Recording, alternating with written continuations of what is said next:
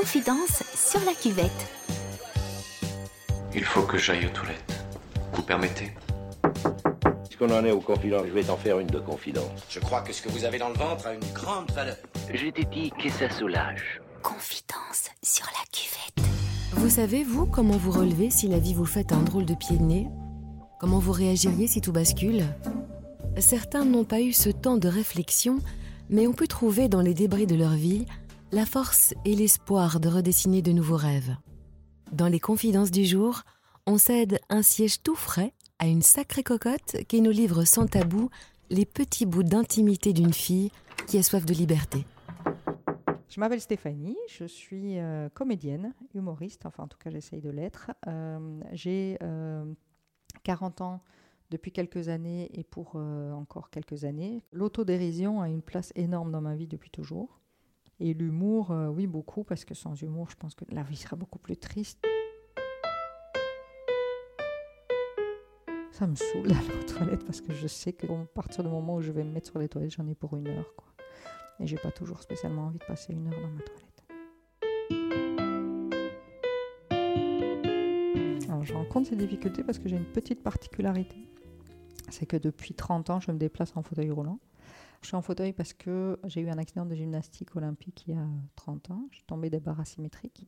Un jour où c'était un, entraînement, il y, allait avoir euh, le championnat de Belgique quelques jours après et je ne devais pas faire ce championnat. Donc on m'avait demandé de faire des exercices seuls. Et donc j'ai pris l'initiative ce jour-là de faire un exercice euh, que j'avais appris à faire. Euh, à l'école avec une, prof de gym qui était absolument géniale, mais je ne l'avais jamais fait euh, sans elle. Et, et ben, j'ai raté. voilà. J'ai raté l'exercice, je suis cogné les cuisses et donc je suis tombée en arrière et je suis tombée sur la nuque et donc je me suis cassé des, des cervicales. À 14 ans, on est soit euh, mal dans ses baskets, soit très très bien dans ses baskets. J'étais plutôt dans ceux qui avaient confiance, euh, confiance en eux. Quand j'ai eu l'accident, j'ai eu euh, ben, un passage à vide, forcément. J'étais en pleine adolescence, euh, j'étais un peu en conflit aussi avec, euh, avec ma maman. J'ai eu besoin de. Alors, j'ai pas eu besoin d'entendre que j'allais remarcher, puisqu'on m'a tout de suite dit que ça allait pas être le cas j'ai eu besoin, pour rebondir après l'accident, de savoir que même si c'était pas tout de suite, mais si ça allait arriver un jour, je serais autonome. Ou en tout cas, il y aurait la possibilité, avec des adaptations, avec euh, une aide humaine, de vivre des choses, de continuer à avoir des projets. J'ai eu besoin de savoir que ma vie n'était pas finie, quoi, que ma vie continuait et qu'elle allait être sympa. Et en fait, euh, ça a pris du temps, c'est pas venu du jour au lendemain. Ça a pris trois ou quatre ans avant que je me rende compte qu'il allait se passer de belles choses et que j'allais enfin euh, trouver euh, la possibilité de m'épanouir aussi dans d'autres choses du coup que le sport, puisque avant c'était dans ma vie avec le sport. Les toilettes, s'il vous plaît. J'ai eu besoin qu'on me mette euh, quelques coups de pied au cul aussi. J'ai eu besoin que qu'on me rassure. J'ai eu besoin qu'on me dise aussi que, que ça allait être compliqué, mais qu'il y avait des solutions. Et puis j'ai eu besoin de me rendre compte que ça existait et que, que, que tout allait bien se passer.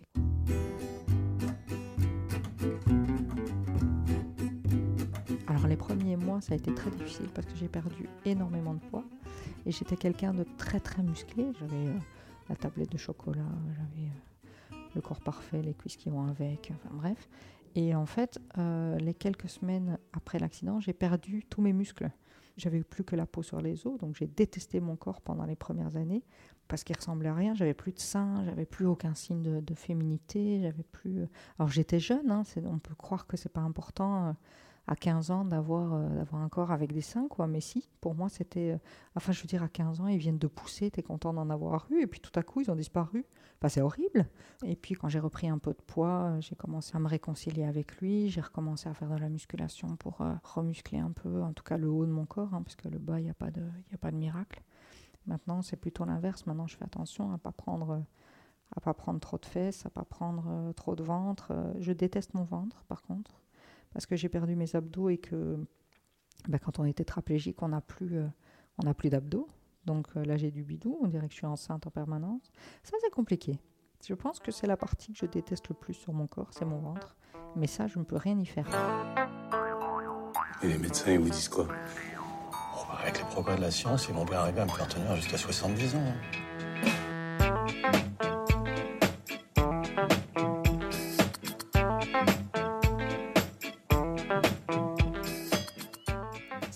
Renvoie aussi qui fait que les gens ont un regard particulier sur toi.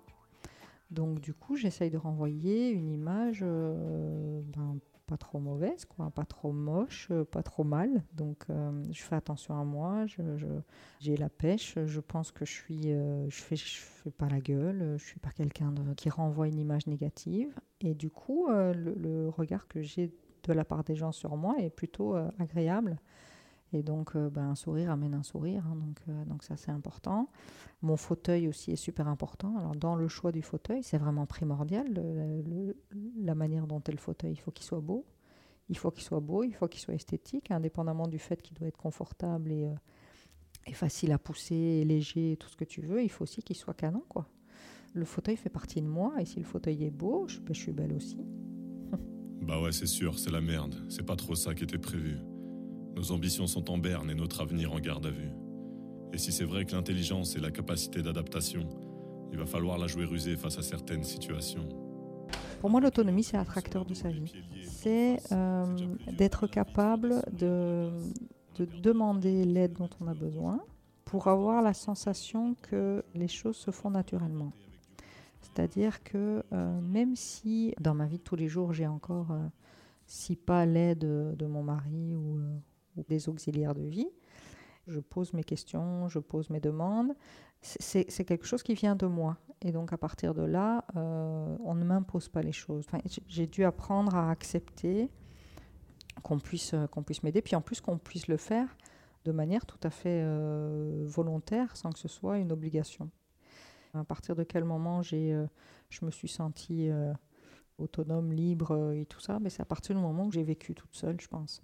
Parce que j'étais, j'étais seule dans un appartement euh, pour euh, continuer mes études, mais j'étais reliée à, à une centrale avec des personnes qui pouvaient m'aider, mais qui m'aidaient uniquement à la demande. Et donc c'est à partir de ce moment-là où je me suis dit, ok, je suis autonome en fait. C'est là que tout a commencé, je pense. Confidence sur la cuvette.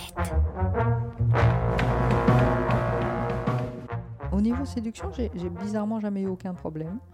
Je ne sais pas si c'est moi le fauteuil ou, ou- les deux, mais j'ai jamais eu euh, de problème de mec. À chaque fois que j'ai eu un, un homme qui est arrivé dans ma vie et que je sentais qu'il avait euh, ou des réticences ou des questions, je disais ok, mais vas-y, pose-moi tes questions et, euh, et j'y répondrai. Et si tu es prêt, tant mieux. Si tu pas prêt, ben, c'est pas grave, c'est qu'on n'est pas fait pour être ensemble. Et, ça m'a empêché, je pense, d'avoir beaucoup de désillusions et beaucoup de, de, de vent, quoi. J'ai pas spécialement envie qu'on me mette des vents à cause du handicap, ou alors autant que les choses soient claires avant. Donc au niveau de la séduction, j'ai eu, euh, eu très vite une confiance qui est revenue parce que je me suis rendu compte que je continuais à attirer, euh, à attirer pas mal de, de gars. Mais par contre, euh, voilà, c'était pas les mêmes euh, gars qu'avant, on va dire.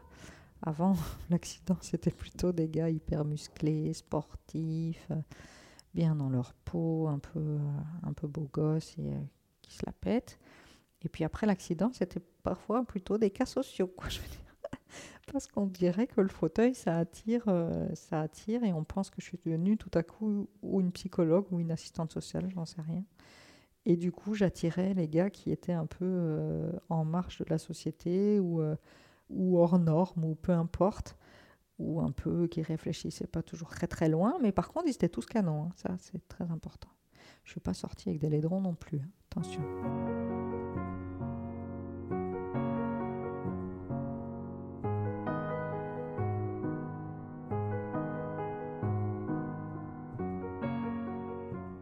J'ai jamais douté de mon envie et de mon, de mon désir d'être maman. J'ai douté sur la possibilité d'y arriver. Tout à coup, j'étais pas actrice. Tout à coup, euh, avant l'adoption, hein, je parle, j'étais euh, dépendante des, autres. À partir du moment où on est rentré dans le processus d'adoption, euh, les choses sont devenues plus faciles parce que j'étais à égalité avec mon mari aussi, puisque avant c'était moi qui n'arrivais pas à, garder les embryons, donc j'étais un peu, je me sentais un peu coupable. Après, à partir du moment où on était dans l'adoption, on était à égalité. Et c'était, on était l'un comme l'autre euh, dans la même situation. Alors oui, le fauteuil pouvait euh, nous amener des difficultés, mais par exemple, à un moment donné, on a voulu rentrer un dossier euh, en Afrique. Et en Afrique, on nous a dit, ah non, mais là, peut-être que c'est votre mari qui posera problème parce qu'il est d'origine asiatique. Et, donc, c'était sa tête à lui qui posait problème. Donc ça, ça nous a fait rigoler. On s'est dit, voilà, tac, pourquoi ce serait toujours moi le problème? J'ai commencé à, y croire quand euh, on a eu une agence d'adoption qui nous a dit mais bien sûr on va vous aider et on va y arriver. Alors ça prendra peut-être un peu de temps et, euh, voilà, mais, j'ai commencé à y croire euh, très très fort et puis, de toute façon en plus je le voulais tellement fort qu'il fallait que, qu'il fallait que ça marche. Quoi.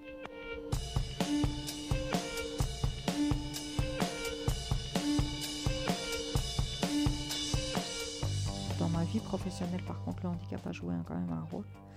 Même si j'ai trouvé du boulot euh, souvent et tout au long de, ma carrière, il y a eu un moment où c'est devenu compliqué de trouver du travail et de trouver ce que j'allais pouvoir faire et ce que j'avais envie de faire.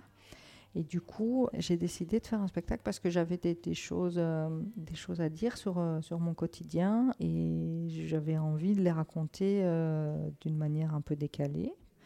Je prends vraiment ce, spectacle comme un- une renaissance au niveau professionnel et j'ai envie, j'ai envie d'en faire mon métier. J'ai envie que ça crée mon emploi, tout simplement. Et donc, euh, j'y mets tout mon cœur et j'y mets toute, ma volonté, mon énergie, parce que, euh, parce que je me dis que euh, bah, c'est une nouvelle opportunité pour moi de réussir une, partie de ma vie professionnelle. Il a fallu que je passe par là pour devenir quelqu'un d'autre. J'ai eu besoin d'entendre euh, que j'avais touché le fond pour dire mais attendez, que les choses soient claires, ça va pas rester comme ça. Encore une fois, ça fait partie de mon caractère. hein. Tout le monde n'est pas comme moi. hein. Je ne dis pas, et c'est une question de volonté, c'est pas ça que je dis. C'est juste que moi, j'avais ce caractère qui fait que j'accepterais pas de rester au fond. Je fais partie de ces gens qui pensent qu'on peut toujours faire mieux et qui pensent qu'on peut toujours aller plus loin et qui se cherchent des défis en permanence. Je vais me donner les moyens d'y arriver. Ça fait partie de moi, que je suis née comme ça, que j'étais comme ça avant mon accident et que je suis restée comme ça après mon accident. Je suis fabriquée comme ça.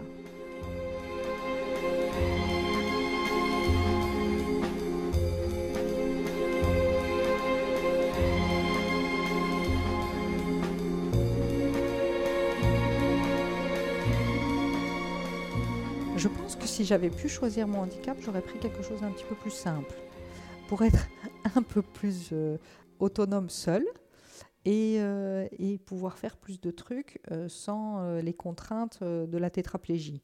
En fait, c'est ça. J'aurais pas changé le fait d'avoir un handicap parce que ça m'a ouvert les yeux sur plein de trucs, ça m'a ouvert des portes que j'aurais pas ouvertes autrement, mais j'aurais choisi un handicap quand même beaucoup plus facile à gérer au quotidien. Que je voudrais dire, ce qui est le plus beau dans sa vie, c'est d'avoir des rêves, mais surtout de se donner les moyens de les réaliser. C'est euh, c'est super important. Et se donner les moyens d'être acteur de sa vie, demander de l'aide qu'il faut pour être acteur. C'est pas parce qu'on est dépendant de d'autres personnes qu'on n'est pas acteur. Au contraire, le fait d'être capable de demander des choses fait qu'on est acteur déjà. Il faut rêver, il faut se fabriquer des souvenirs. Enfin, c'est super beau les souvenirs. Et pour faire des souvenirs, il faut avoir des projets. Plein de projets. Vivre, rire, aimer, voyager, rire encore et toujours, c'est le credo de Steph qui aujourd'hui monte sur scène avec un one-woman sit-up show qui déménage autant qu'il émeut. Si l'envie de la découvrir vous chatouille, elle partage aussi quelques tranches de vie sur son blog Ordinary Stories. À bientôt sur la cuvette et n'oubliez pas, gardez l'esprit ouvert. Pourquoi toutes les toilettes handicapées servent de débarras? Ça, franchement, c'est un truc qui est chiant. Mais par contre, je, je vous entends pas. Ah, ça y est. Ah, je m'entends, c'est trop vilain.